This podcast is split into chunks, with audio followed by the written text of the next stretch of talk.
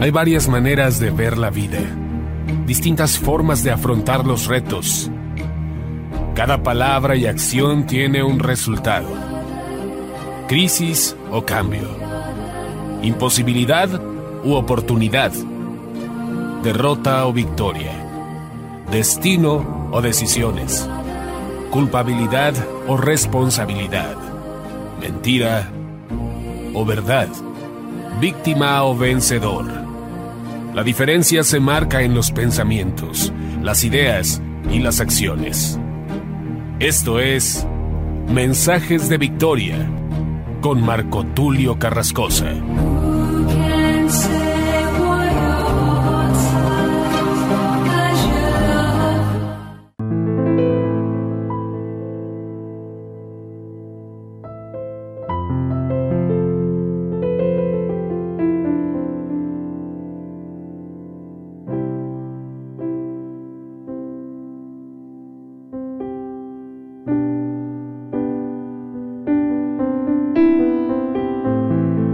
Hermanos y amigos, qué gusto saludarles nuevamente a través de la radio, a través de internet.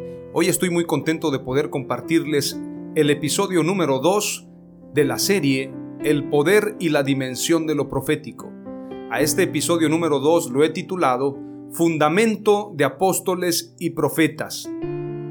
Obviamente cuando escuchamos esta frase, recordamos y viene a nuestro corazón, a nuestra mente, lo que señala precisamente Efesios capítulo 2 versículo 20, donde escribe el apóstol Pablo, inspirado por el Espíritu Santo, y declara, edificado sobre el fundamento de los apóstoles y profetas, siendo la principal piedra del ángulo Jesucristo mismo, en quien todo el edificio, bien coordinado, va creciendo para ser un templo santo en el Señor, en quien vosotros también sois juntamente edificados para morada de Dios en el Espíritu. En este sentido, es muy importante imaginar una construcción. Cuando se edifica una torre, cuando se construye una casa, lo primero que se edifica, lo primero que se construye es el fundamento, es el cimiento. Se coloca la piedra principal, la piedra angular. Esta piedra angular es la primera piedra y esta piedra dictaminará o bien marcará toda la edificación. Por esto Jesús declara, y como lo dice también la Escritura, la piedra que desecharon los edificadores ha venido a ser cabeza del ángulo, es decir, la cabeza principal, la piedra principal, y esta piedra es Jesús, Él es la roca eterna. Hay muchos pasajes en el Antiguo Testamento y también en el Nuevo Testamento que nos hablan acerca de Jesús como la roca, la roca eterna, la roca firme, en la cual debemos estar edificados. El que construye su casa, también enseñó Jesús. En la arena, cuando vienen los vientos, viene la tempestad, la casa es derribada, pero el que edifica sobre la roca, aunque vengan vientos, tempestades, esa casa estará firme. Muchos usan este pasaje para decir que tengamos inteligencia emocional, que seamos fuertes emocionalmente, pero no se refiere a eso. Se refiere a los vientos de doctrinas, a los vientos mentirosos, a toda la mentira que golpeará esa casa. Porque ciertamente cuando estamos edificados sobre la roca, vendrán vientos, vendrán pruebas, pero lo más importante, lo que Jesús estaba mostrando era la firmeza en la doctrina, el estar edificado sobre la roca, el estar firmes y seguir adelante porque Jesús sabía y él predicó acerca de los falsos profetas y los falsos maestros.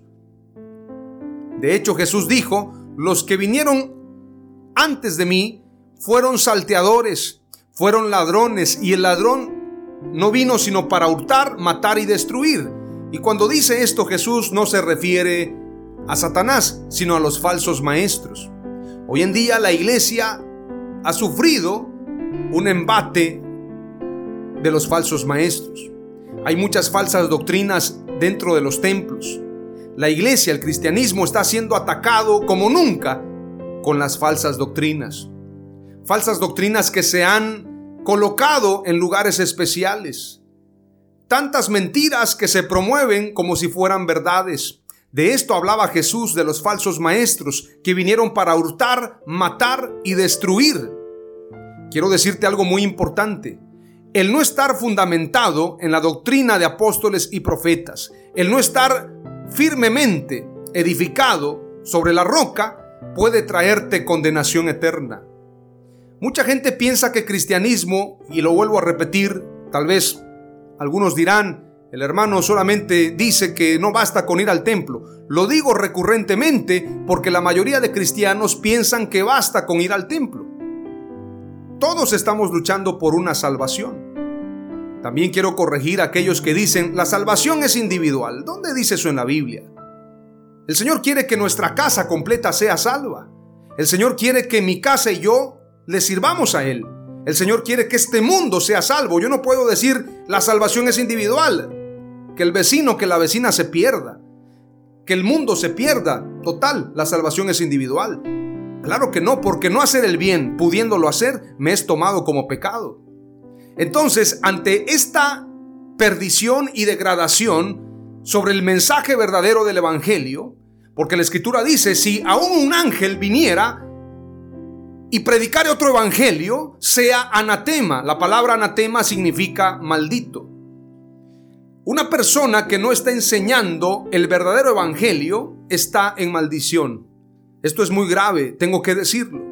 Jesús por esto condenó a los falsos profetas, a los falsos maestros, a los escribas mentirosos, a los fariseos que engañaban. Y los profetas también tuvieron una confrontación con los falsos profetas. Por lo tanto, cristianismo no es ir a un templo solamente a escuchar las barbaridades que hoy en día se predican en los templos. Se hablan de tantas mentiras, tantas barbaridades, como si fueran verdades. Ser cristiano, ser hijo de Dios, es vivir conforme a la palabra de Dios y crecer en esa unidad, en esa perfección, porque la escritura dice, hasta que todos lleguemos a la unidad de la fe, a un varón perfecto ese varón perfecto no se refiere a un creyente, porque Dios no hace acepción de personas. En este sentido no quiere decir que Dios sea machista, que solamente se enfoque a los hombres. Cuando habla de un varón perfecto, está hablando de un hombre, de un templo, de una iglesia. Somos el cuerpo de Cristo y ese varón perfecto representa a la iglesia, bien constituida, bien firme, creciendo en orden. Pero la clave, lo que dice, Efesios 2.20 es edificados sobre el fundamento de los apóstoles y profetas. Es decir, yo tengo que ser edificado sobre ese fundamento. Si los predicadores de hoy no están basándose en el fundamento de los apóstoles y profetas, esa edificación no sirve para nada, porque el fundamento es precisamente la enseñanza, la doctrina de los apóstoles y profetas, siendo la principal piedra del ángulo Jesucristo mismo.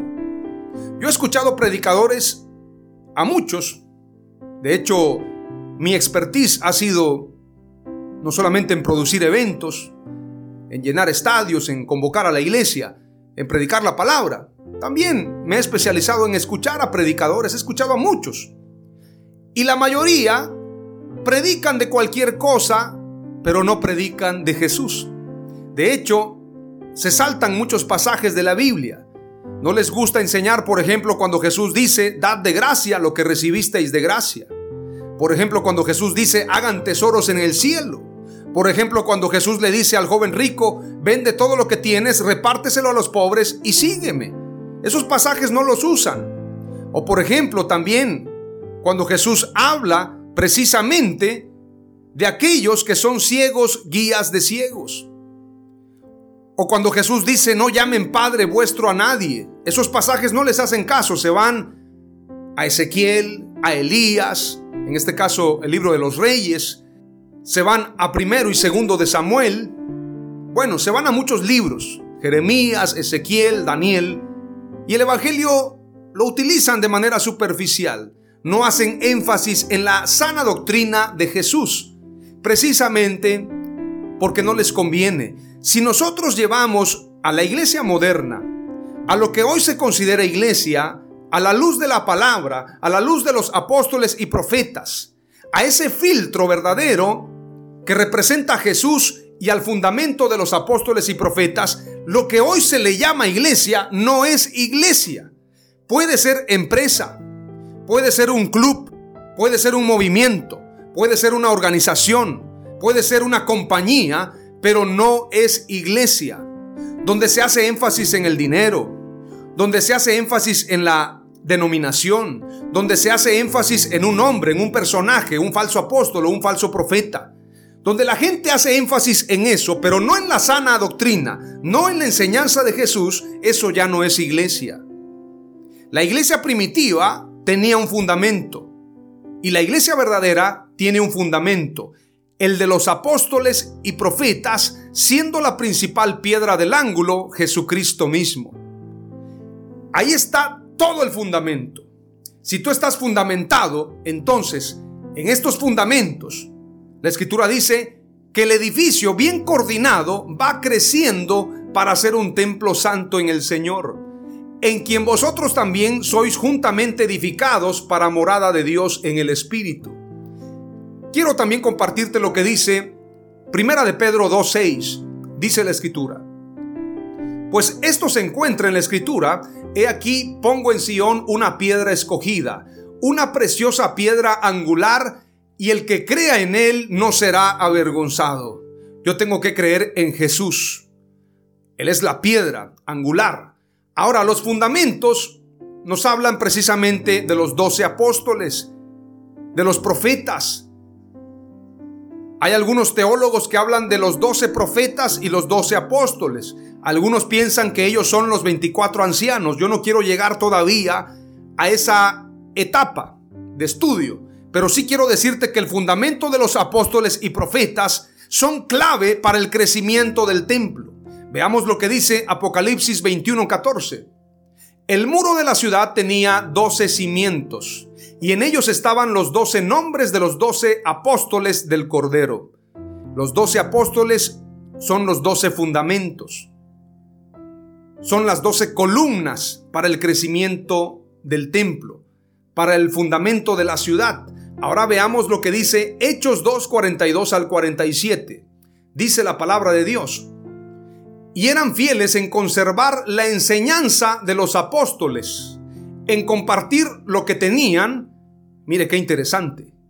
Guardaban y conservaban, valga la redundancia, la enseñanza de los apóstoles.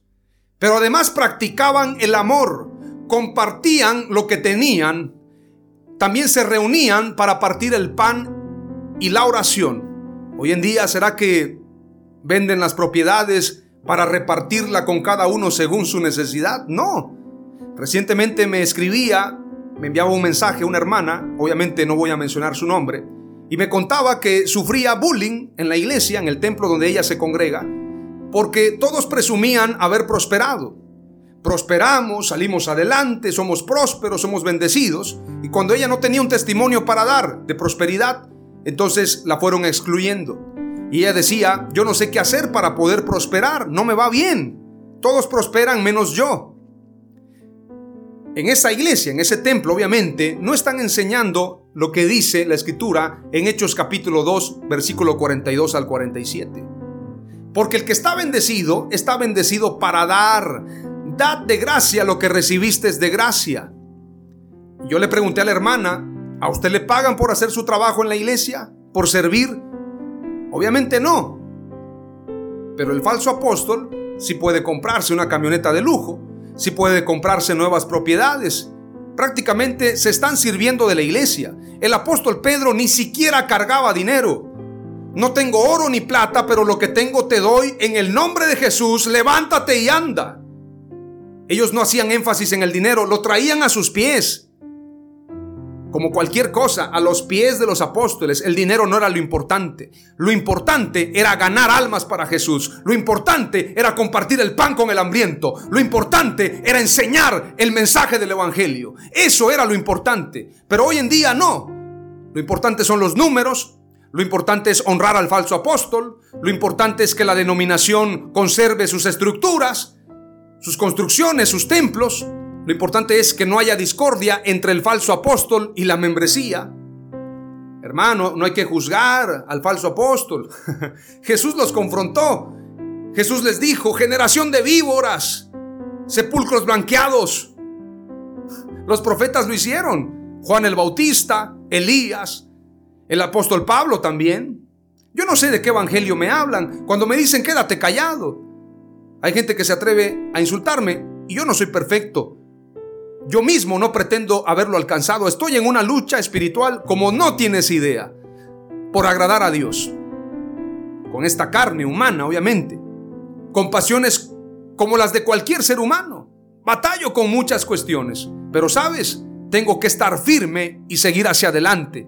Porque Dios nos pedirá cuentas en aquel día y tenemos que luchar por agradarlo solamente a Él. Dice la escritura, se reunían para partir el pan en la oración. Todos estaban asombrados a causa de los muchos milagros y señales que Dios hacía por medio de los apóstoles. Todos los creyentes estaban muy unidos y compartían sus bienes entre sí. Vendían sus propiedades y todo lo que tenían y repartían el dinero según la necesidad de cada uno. ¿Eso se hace hoy en día? Si no se hace hoy en día, no es la iglesia que instituyó Jesús. Así de sencillo. Todos los días se reunían en el templo y en las casas, partían el pan y comían juntos con alegría y sencillez de corazón. Alababan a Dios y eran estimados por todos. Y cada día el Señor hacía crecer la comunidad con el número de los que Él iba llamando a la salvación. Pero dice claramente en el versículo 42, y eran fieles en conservar la enseñanza de los apóstoles. Ahora, ¿qué enseñanza guardaban los apóstoles? La enseñanza de los profetas. Por esto el fundamento es la enseñanza de los apóstoles y profetas. Veamos lo que dice Lucas 24, versículo 27 en adelante. Esto es cuando van en el camino a Emaús. Jesús se aparece a los discípulos y dice claramente en el versículo 27. Y comenzando desde Moisés y siguiendo por todos los profetas, les declaraba en todas las escrituras lo que de él decían. Llegaron a la aldea a donde iban y él hizo como que iba más lejos, mas ellos le obligaron a quedarse diciendo, quédate con nosotros porque se hace tarde y el día ya ha declinado. Entró pues a quedarse con ellos. Y aconteció que estando sentado con ellos a la mesa, tomó el pan, lo bendijo, lo partió y les dio. Entonces les fueron abiertos los ojos y le reconocieron, mas él se desapareció de su vista y se decían el uno al otro, no ardían nuestros corazones en nosotros mientras nos hablaba en el camino y cuando nos abría las escrituras. ¿De qué escrituras está hablando? La de los profetas. Lo que enseñaban los profetas. Esto mismo, tomando como fundamento principal, como piedra angular, como base, la sana doctrina de Jesús, a esto se suma la doctrina y la enseñanza de los apóstoles. Por esto Efesios 2.20 dice, edificado sobre el fundamento de apóstoles y profetas, siendo la principal piedra del ángulo Jesucristo mismo, para que el edificio pueda crecer en orden y en firmeza. Esa es la única manera de poder decir si somos o no somos iglesia. Es la única forma. Y no hay diferencia entre judío ni griego. Los judíos aparentemente guardan la ley y los profetas. Pero la ley y los profetas no se contradice porque toda la ley y todos los profetas confirman a Jesús como el Mesías. Y la enseñanza del Mesías es el camino, la verdad y la vida. Veamos lo que dice Mateo 22, versículo 34 en adelante. Entonces los fariseos, oyendo que había hecho callar a los saduceos, los saduceos eran los que no creían en milagros, no creían en la resurrección, se juntaron a una, es decir, se juntaron como sucede hoy en día, todos los mediocres siempre se juntan contra el iluminado, contra aquel que es brillante. Siempre. Por esto se juntaban contra Jesús. Oyendo que había hecho callar a los saduceos, se juntaron a una. Y uno de ellos, intérprete de la ley, preguntó por tentarle, es decir, para ponerle tropiezo a quien se lo estaba haciendo, al maestro, diciendo, Maestro, ¿cuál es el gran mandamiento en la ley? ¿A quién se lo estaba preguntando? A la palabra viviente. Jesús le dijo, amarás al Señor tu Dios con todo tu corazón y con toda tu alma y con toda tu mente. Este es el primero y grande mandamiento. Y el segundo es semejante, amarás a tu prójimo como a ti mismo. De estos dos mandamientos depende toda la ley y los profetas. Toda la ley y los profetas se basa en el amor a Dios y en el amor al prójimo. Así de sencillo. Pero lamentablemente la gente ama más la idolatría, la gente ama más su egocentrismo, su carne. Entonces, esto es lo que compite contra el amor de Dios. Pero la ley y los profetas se basan en el amor. Misericordia quiero y no sacrificio. El pueblo de Israel siempre tuvo profetas que censuraban, que exhortaban y que invitaban al arrepentimiento al pueblo de Israel a causa de su idolatría. Siempre hubieron profetas y el enfoque era amar a Dios y amar al prójimo. Siempre ese fue el enfoque y esa fue la guerra. Cuando vino Jesús, vino a cumplir la ley y los profetas y a enseñarnos el camino del amor. Los apóstoles enseñaron el camino del amor, pero no el amor al dinero, no el amor a la enseñanza del falso apóstol, no el amor a la denominación, sino el amor a Dios en primer lugar. Ahora veamos lo que dice la escritura en Mateo 28, versículo 18 al 20, y con esto terminamos. Y Jesús se acercó y les habló diciendo, Toda potestad me es dada en el cielo y en la tierra. Por tanto, id y haced discípulos, es decir, personas que hagan lo mismo que ustedes, discípulos, a todas las naciones, bautizándolos en el nombre del Padre y del Hijo y del Espíritu Santo. Aquí está la clave, versículo 20. Enseñándoles que guarden todas las cosas que os he mandado, y he aquí que yo estoy con vosotros todos los días hasta el fin del mundo. Amén.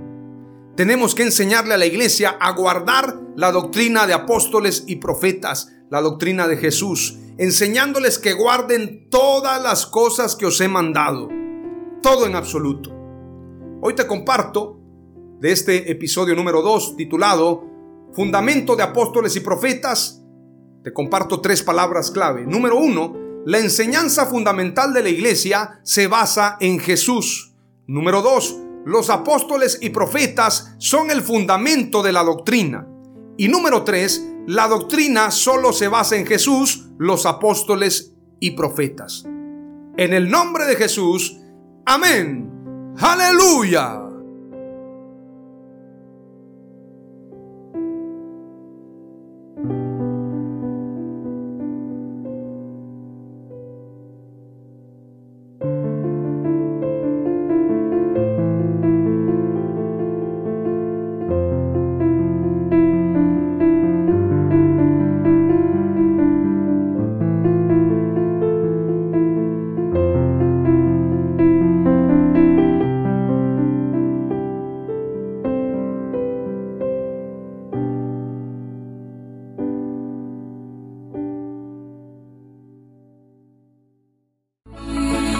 Fue Mensajes de Victoria con Marco Tulio Carrascosa. Gracias por escucharnos y seguirnos en nuestras redes sociales. Si deseas invitarnos a tu ciudad, escríbenos por inbox o al WhatsApp 961 66 882 99 961 66 882 99.